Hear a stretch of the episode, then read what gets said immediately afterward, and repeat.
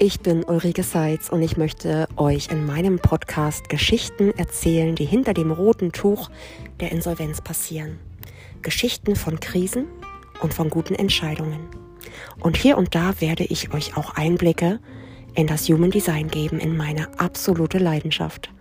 Lasst euch inspirieren und jetzt wünsche ich euch ganz viel Spaß bei der heutigen Folge.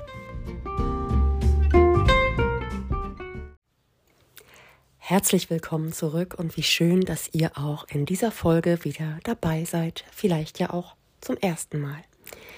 Ich habe euch in der letzten Woche etwas zum limbischen System erzählt, zu den Reaktionen aus dem Stammhirn und möchte heute darauf aufbauen und etwas sagen zum richtigen Mindset in der Krise. Mindset ist ja so ein Begriff, der in aller Munde ist und ich glaube, gerade in der Krise ist es wichtig, sich wirklich bewusst zu machen, dass wir in Eigenverantwortung unterwegs sind.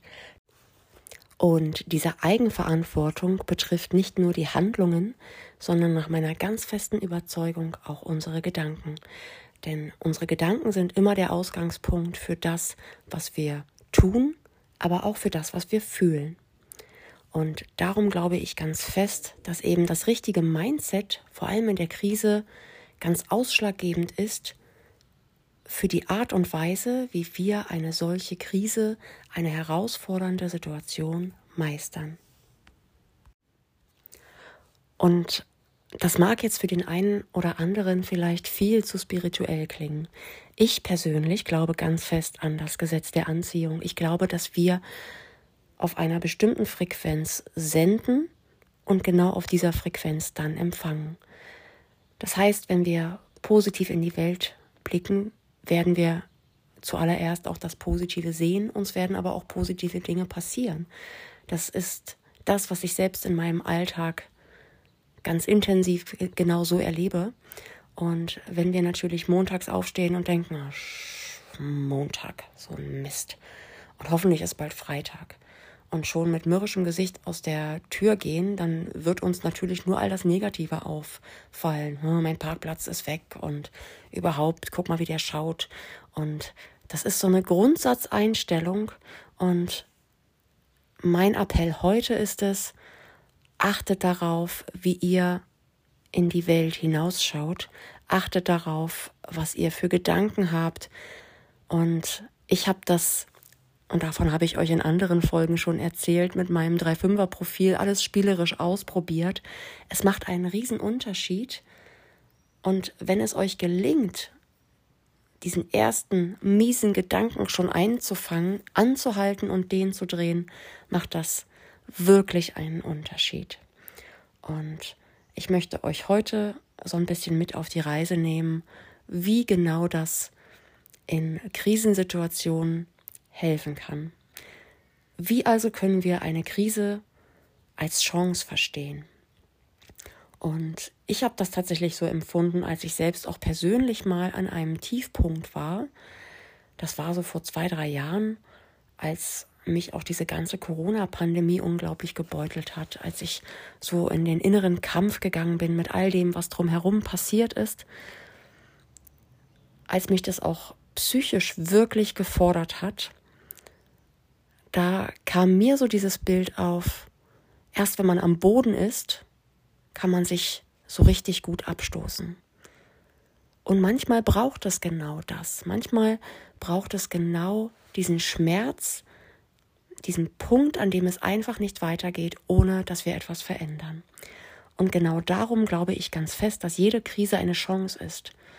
Eben ein Boden, an dem wir uns neu, kraftvoll und gut abstoßen können. Und zwar dann, wenn wir die richtige Einstellung mitbringen, wenn wir das richtige Mindset haben. Und in einer anderen Situation vor vielen, vielen Jahren, als es mir auch nicht gut ging und ich fast Tränen überströmt eine sehr gute Freundin anrief, ihr diese Situation schilderte, da war kurz Pause am anderen Ende und meine Freundin sagte zu mir, Rike, das ist das Beste, was dir passieren konnte. Herzlichen Glückwunsch. Und ich war völlig irritiert und dachte, sag mal, hast du mir nicht zugehört? Hast du gehört, was ich gerade gesagt habe? Und heute in der Rückschau war das für mich so ein Wendepunkt, ein Aha-Effekt und sie hatte recht. Denn ich bin dann wach geworden, ich habe diese Situation als Chance begriffen und habe aktiv das Heft des Handelns ergriffen. Und genau darum geht es mir. Menschen, und das begegnet mir häufig im Alltag, sind ganz oft in dieser berühmten Opferhaltung. Wie konnte mir das nur passieren? Wie konnten diese Dinge mich von außen überrollen? Und diese Opferhaltung, die geht ganz oft einher mit einer Ohnmacht, ein Gefühl, ohne Macht zu sein.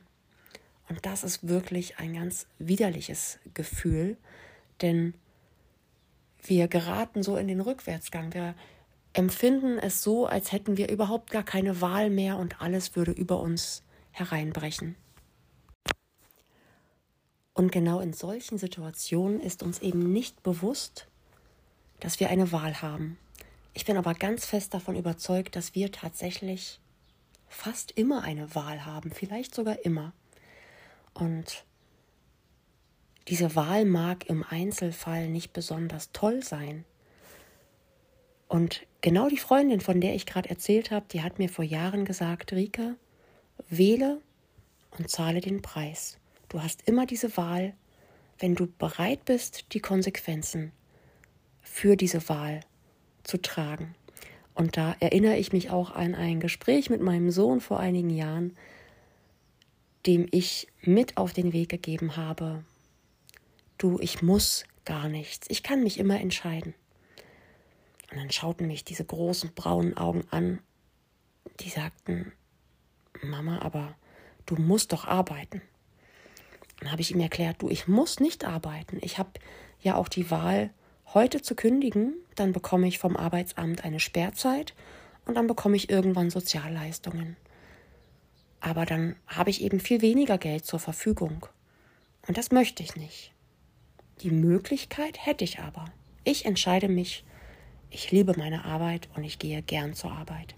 Und genau in diesem Zusammenhang macht es auch einen Unterschied, ob ich sage, ich muss jetzt zur Arbeit gehen oder ich möchte jetzt zur Arbeit gehen. Und das ist so mein, meine Überzeugung, dass Sprache eine unglaubliche Macht hat. Und ich habe es an anderer Stelle schon mal erzählt, ich habe tatsächlich vor einigen Jahren das Wort muss für mich komplett aus dem Wortschatz gestrichen. Und es hat eine Weile gedauert, es ist immer wieder aufgeploppt und dabei ist mir auch bewusst geworden, welche Wirkung das auf mich hatte. Einen ähnlich fatalen Effekt haben die Worte ich müsste, ich sollte. Spürt mal in euch rein, was das mit euch macht. Für mich macht es sofort ein schlechtes Gewissen. Ich müsste mal wieder aufräumen. Ah, ich sollte mal wieder zum Sport gehen. Man kommt doch automatisch in diesen Rückwärtsgang und das schlechte Gewissen klopft sofort an. Wenn ich mir dann aber in diesem Moment bewusst mache, ich könnte jetzt zum Sport gehen, ich könnte jetzt auch aufräumen, aber ich entscheide mich jetzt genau in diesem Moment bewusst dagegen, weil ich es gerade viel schöner finde, hier mein Buch zu lesen. Oder weil ich es jetzt gerade viel schöner finde, bei einem Glas Wein mit einer Freundin zu sitzen.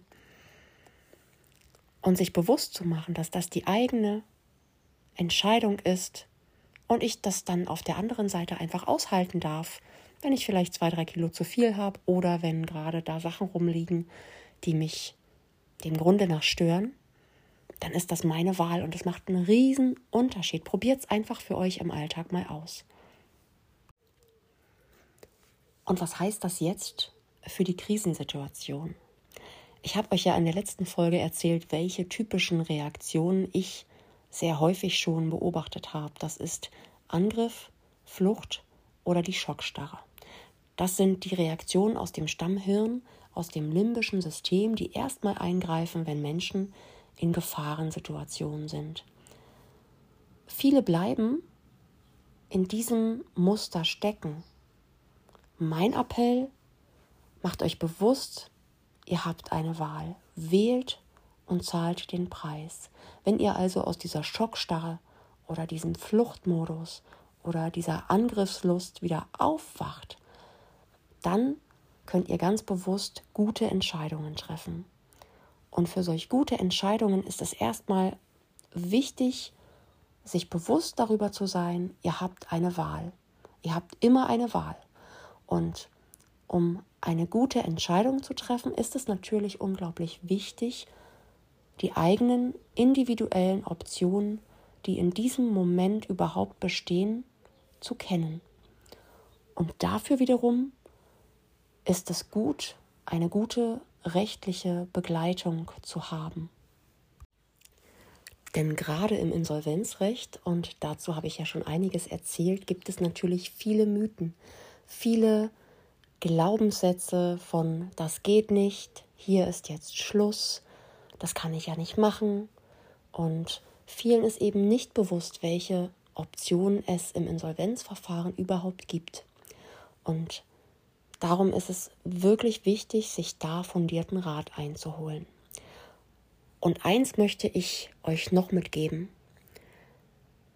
Es kann natürlich sein, dass eine Entscheidung nicht immer eine gute Entscheidung ist. Es kann sein, dass ihr an diesem Scheideweg den falschen Pfad ergriffen habt. Ganz oft glauben wir aber, wenn ich jetzt diesen Weg gehe, dann gibt es gar kein Zurück. Aber auch auf dem Weg habt ihr immer die Wahl, umzukehren. Wenn ihr wach seid und feststellt, oh, das war der falsche Weg, dann gibt es immer auch die Möglichkeit anzuhalten, sich umzudrehen, nochmal zurückzugehen zur Kreuzung und einfach neu anzufangen. Und sich wirklich bewusst zu machen, diese Wahlmöglichkeit besteht jeden Tag neu. Und ich bin mir ganz sicher, dass genau diese Erfahrung, die auf diesem vermeintlich falschen Weg liegt, gerade für euch in diesem Moment ganz besonders wertvoll ist. Also eine Wahl zu treffen ist nach meiner Überzeugung immer besser, als in der Schockstarre hängen zu bleiben. Und auch hier ist meine Empfehlung, probiert euch doch einfach mal in kleinen Dingen aus.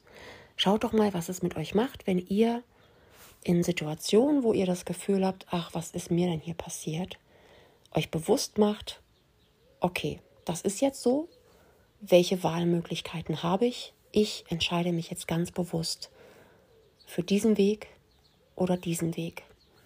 Und das gibt, und davon bin ich ganz fest überzeugt, einfach ein Gefühl von Eigenverantwortung, von Macht, eben rauszugehen aus dieser Ohnmacht, aus diesem Gefühl, ohne Macht zu sein.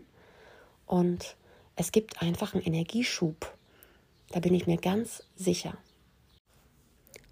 Und wenn ihr dann diese Entscheidung getroffen habt, vor allem wenn es eine schwere Entscheidung ist, wenn ihr euch vielleicht auch nicht ganz sicher seid, wenn ihr damit einen Schmerz verbindet, dann macht euch bewusst, das war genau so meine Entscheidung. Rahmt euch diesen Moment ein, macht euch bewusst, ich habe mich aus dem, was ich heute weiß, mit dem, was ich heute kann, in meinem besten Wissen heute so entschieden. Und das war meine Entscheidung.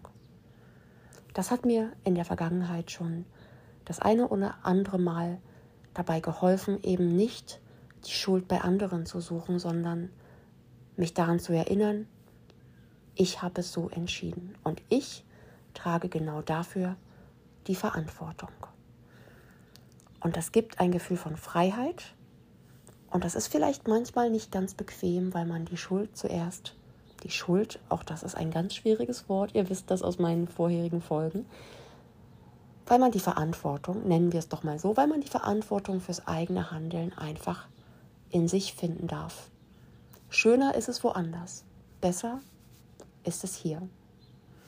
Und wie ihr mit Experten in verschiedenen Aspekten gute Entscheidungen treffen könnt, darüber möchte ich euch auch in meinen nächsten Folgen, in weiteren Interviews noch viel mehr erzählen. Und jetzt wünsche ich euch eine wunderbare Woche mit guten Entscheidungen, mit sehr viel Bewusstheit. Passt auf euch auf, bleibt positiv und vielen Dank fürs Zuhören.